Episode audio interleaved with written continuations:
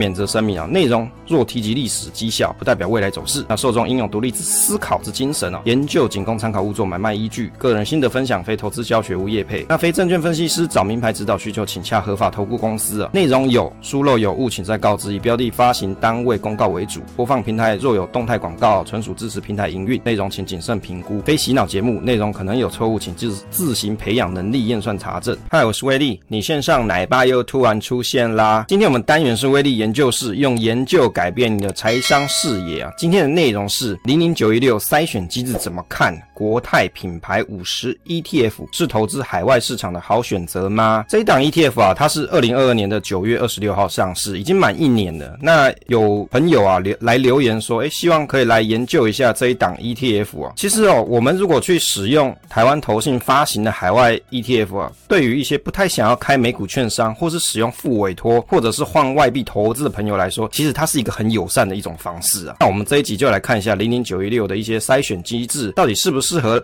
来做这一档的海外投资呢？那有一些优点跟缺点呢，在这一集我们也会跟大家分享啊。对于有些所得极具高的朋友，那海外型的 ETF 它可能会是一个不错的选择，你可以善用海外所得六百七十万的扣除额啊。好，讲到这边，其实有些朋友可能会觉得，诶，为什么你不去开个美股券商啊，或者是使用一些台湾的副委托？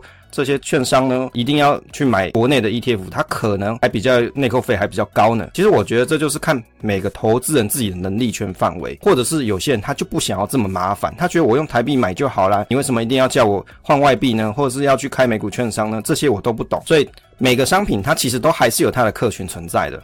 这档 ETF 的特色，我们参考国泰投信官网的介绍，它是国内唯一全球市值型的 ETF，一次布局全球五十档的龙头品牌啊公司股票。那它的特色呢是讲到大市值、大品牌啊企业为长期投资存股的首选哦。这里它还是要把存股这两个字放进来啊。那但是它到底是不是很好的一个存股标的呢？我们后面会跟大家分享。锁定科技龙头、金融巨擘、精品消费三大消费者的导向产业，所以他已经跟你讲了，他会选产业哦。它这一档并不是说。我所有的产业我都会纳入它的股票池，不会，它就是锁定这三大种类的产业来做投资。检视公开说明书里面有提到说，其实这个检视公开说明书哦是上半年啊六月三十号的资料，其实它有一点久，但是还是跟大家提一下。以这个时间点来看的，近三个月的累计报酬呢是十五 percent，那近六个月的累计报酬是三十一 percent。那如果从成立日二零二二年的九月啊，一直到二零二三年的六月三十，累计报酬率大概是二十二点三六 percent。那目前的基金的净资产是十二亿九千万台币啊，经理费是零点六 percent 啊，保管费是零点一八 percent。那因为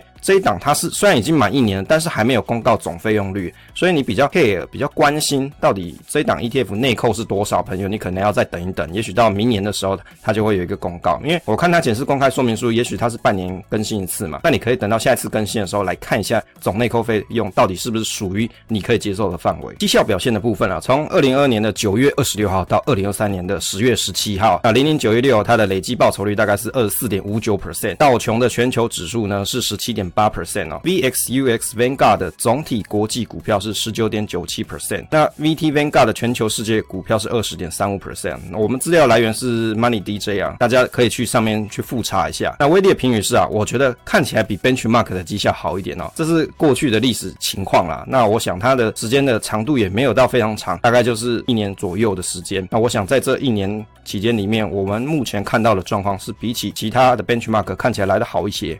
指数编制的部分啊，这档的指数叫做 IEC 的 FactSet 全球品牌五十指数哦。IEC 跟 FactSet 啊，它其实是分成两个啊，今年金融的资料单位了。你也可以想象成哦，IEC 搭配 FactSet 的产业分布，那这两个资料库的这种编撰的或者是编写的这种公司啊，他们合作做的一档指数呢，是全球品牌五十指数，至少九成以上的资产啊，它会将直接投资在标的指数的成分股，意思就是说，它可能有十 percent 是做其他的用途，投也许是现金部位啦。那但是有九成以上，它会拿来做投资。指数的起始日期呢，是从二零一八年的四月二十七号，基值是一百。那其实它在网络上资料啊，这档指数的资料。并不是这么多啦。那我大概查一下 MSN 的网站哦，就以前那个 MSN 大家在用的那个即时通讯啊，这个 MSN 网站啊，它其实上面还是会有一些股票资料啦。我看了一下这一档指数啊，从二零一八年的四月三十是它的指数的数值是九十九点八九，到二零二三年的十月十七呢是一百八十七点五，那指数就成长了差不多是八十七 percent 哦，指数成长八十七点，那报酬大概是八十七 percent。每年的四月、十月啊，指数公司会进行每半年度的成分股的检视啊，大概指数的内容是这样子。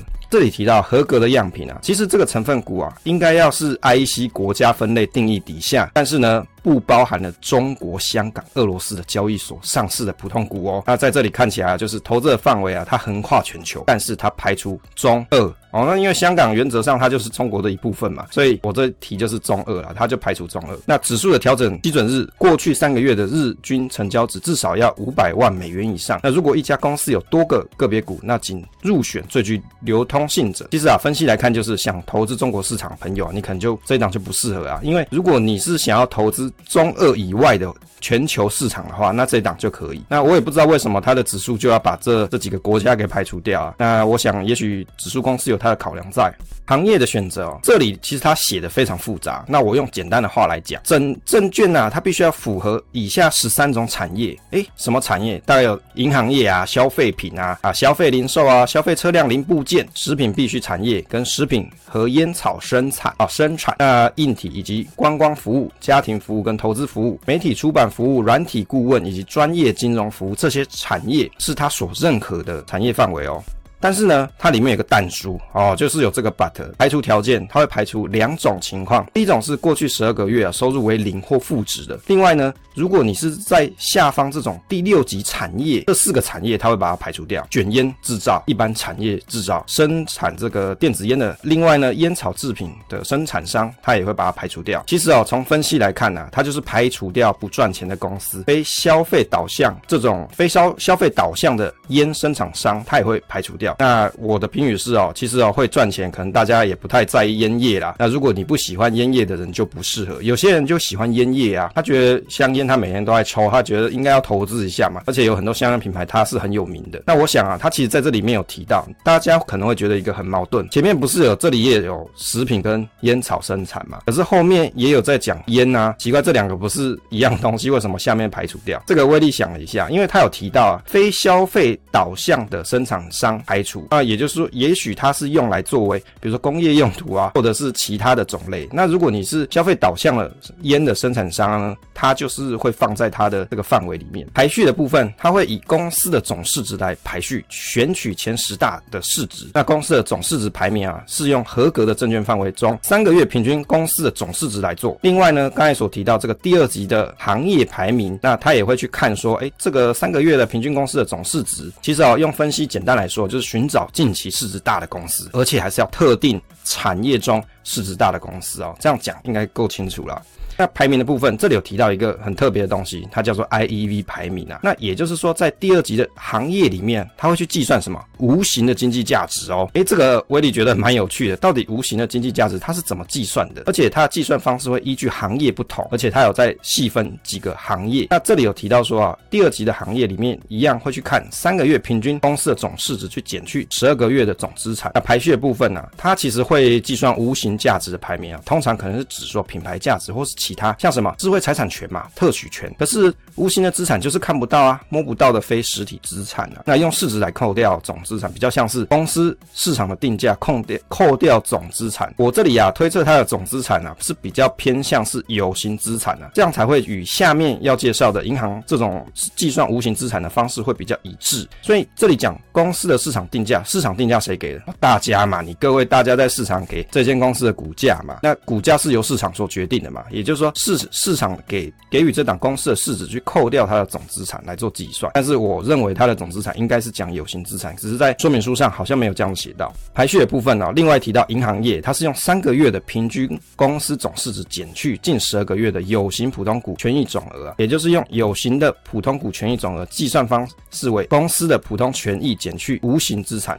其实用白话来讲，就是用市值扣掉有形权益总额嘛，那你就找到无形啦。综合分数的计算，这里是一个比较重点的地方啊。这里会提到综合分数的计算，它的权重分配方式哦，公司的总市值排名占十 percent，另外第二级产业的排名占四十五 percent 哦，刚才所提到的。无形价值啊，排名占四十五 percent，所以它的公式怎么来？综合分数的公式就是十 percent 的总市值，再加上四十五 percent 特定产业的排名，那行业地位，我用行业地位地位来说明。那另外四十五 percent 就是无形价值排名，也就是所谓的品牌力啦。那特定产业排名呢，是以第二级行业之中的三个月平均公司的总市值。其实啊、哦，用分析来说，就是追求市值大，而且最好是特定产业公司啊，市值大的公司，而且啊，它是无形价值高的。那你得分就会高嘛，因为你自己去看这个公式嘛，四十五 percent 特定产业排名嘛，行业的地位嘛，四十五 percent 的无形价值排名，品牌力嘛，所以其实这两个东西就占了九十 percent 了。成分股的决定规则。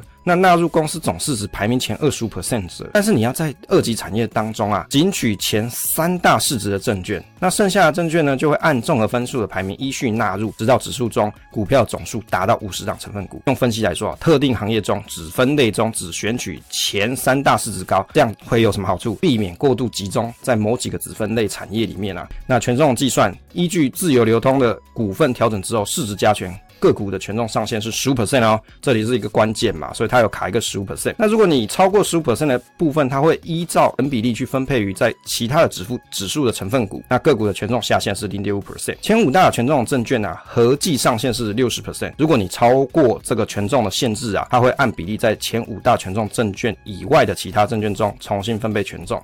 其实讲了一大堆，它就只是要告诉你，它会尽力的去避免集中在某些公司上，避免说你的权重在某些公司上过大了。其实我想啊，现在的 ETF 大部分都有做这样子的一个设计，并不是什么特别的，只是有的是十 percent，有的是十五 percent，那甚至有的可能是三十 percent 这样。那目的只是告诉你，哎，你大家不用担心，你各位想要买 ETF 就是要怎样分散风险嘛。那我有把权重上限设计进去。不会让你说哦，买了这一档 ETF，结果里面都是对某个公司或者某几个公司，让大家会觉得说，哎，这个风险好像反而没有分散这么好。成分股的部分呢、啊，我们来看一下这个成分股哦。其实哦，威力排名了一下，从一到十档啊，大概都是一些科技公司啊，像微软啊。苹果嘛，Amazon 嘛，以及 Google 啊，FB 啊，Tesla 啊，那大概剩下还有一些 JP Morgan 啊，Visa 这些，Mastercard 这些公司啊，那剩下的呢，就还有其他的，比如说什么三星啊，那还有 Toyota 也在里面啊，是不是很厉害？大概就一共我大概列了二十档啊，因为其实内容很多，我想大家可以自己再去看一下。其实这个前十大大概就占了六十一 percent，科技股大概就占了五十二 percent，十一到二十项大概是占了十五点八 percent，所以怎么说呢？前十大大概就占了六十一 percent，就是这一档指数。大概科技公司大概就占了半以上哦，大概十 percent 哦，前十大大概就占了六十一 percent，而之中呢，科技股又占了五十二 percent，所以一半大概都是科技股了。配息的部分啊，零零九一六它是用年配息有收益平准金哦，诶，这个妙了吧？年配息而且还有收益平准金。二零二三年五月有配息零点一七元啊，如果我们用二零二三年十月十七号的收盘价来看，十八点三元，殖利率大概只有零点九三 percent 啊。我个人认为啊，投资这一档啊，应该不是要去追求配息啊，应该是要追求资本利得增长。因为怎么说，它配息也配不多啊。你如果真的是希望息多的朋友，那我想你可能会很失望。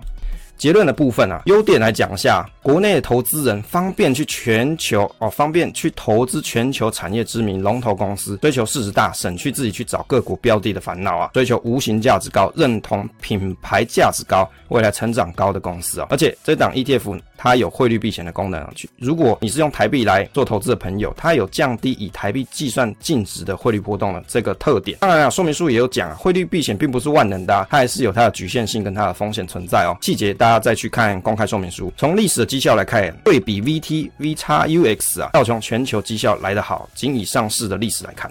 另外呢，它着重在科技龙头、金融巨擘、精品消费。你如果偏好这三项产业的投资人，就很适合。诶，有些人就很喜欢这三项嘛，搞不好你自己也买很多什么，比如说精品包包嘛这些。那现况呢，它是比较偏重科技业，占了一半。不太喜欢长配息者，或是觉得诶这个配息过高不喜欢的人，他喜欢配的少，报酬要累积于净值。那年配省手续费内扣成本，因为它一年才配一次嘛，又不是像有些 ETF 可能每个月配嘛，或者是每季配，那它一年才配一次，手续费内扣成本相对是比较低啦。你用逻辑来想，大概是这个样子。当然，它到底内扣费用是多少，你必须要等到它的公开说明书公告了，我们才会知道。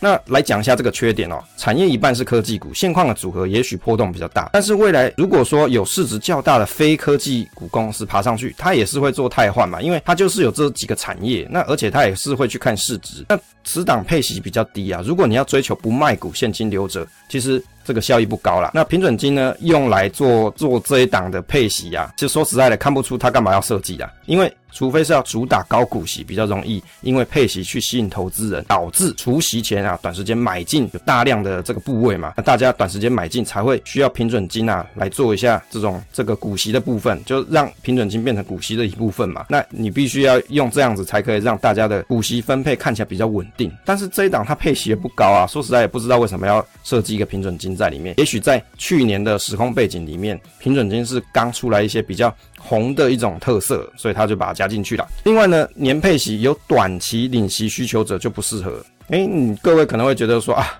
我要股息干嘛？我卖股票就好。诶，你不要用自己的眼光去看别人，别人搞不好他就是希望说我每个月都要有，比较。不要卖股领的息啊，那也有的人可能是我每季都想要领啊。大家不要用自己的眼光去武断的批评别人的视野，好吗？有的人他就是觉得说啊，我年配息可能不适合我。有的人是这样想的，那有的人是觉得我不要那么多息嘛，年配息很好啊，省手续费嘛。那诶，那这档就很适合你。那相对于啊，VT 或是其他全球型的 ETF，有专注在无形价值高的公司筛选方式哦。那无形价值高，我认为啦，未必。未来比较赚钱，那如果你以成长率来筛选，也许会比较合适。但是没办法，这一档的 ETF，这一档指数，它所主打就是在这种无形价值的品牌力嘛。那他已经跟你讲了品牌力嘛。那如果你认同这个观点的话，诶，那这档就很适合你。但是就威力的角度来看，我不我不觉得无形价值高啊，就代表说未来一定比较赚钱。我找不出它的相关性。当然，你各位可以去讲说，诶，你看它里面的成分股，诶，都是很有名的一些公司，有没有？品牌价值很高啊。可是我觉得这东西。有点像是倒因为果来看，你看到现在活着这些公司啊，哪个知名度不高？说实在都高嘛，所以我我不不觉得说，哎、一定无形价值高就代表未来是一定比较赚钱。无形价值高，未来比较赚钱，这点我是比较存疑，因为过去有很多知名的公司，它也很有品牌力哦。比如说大家。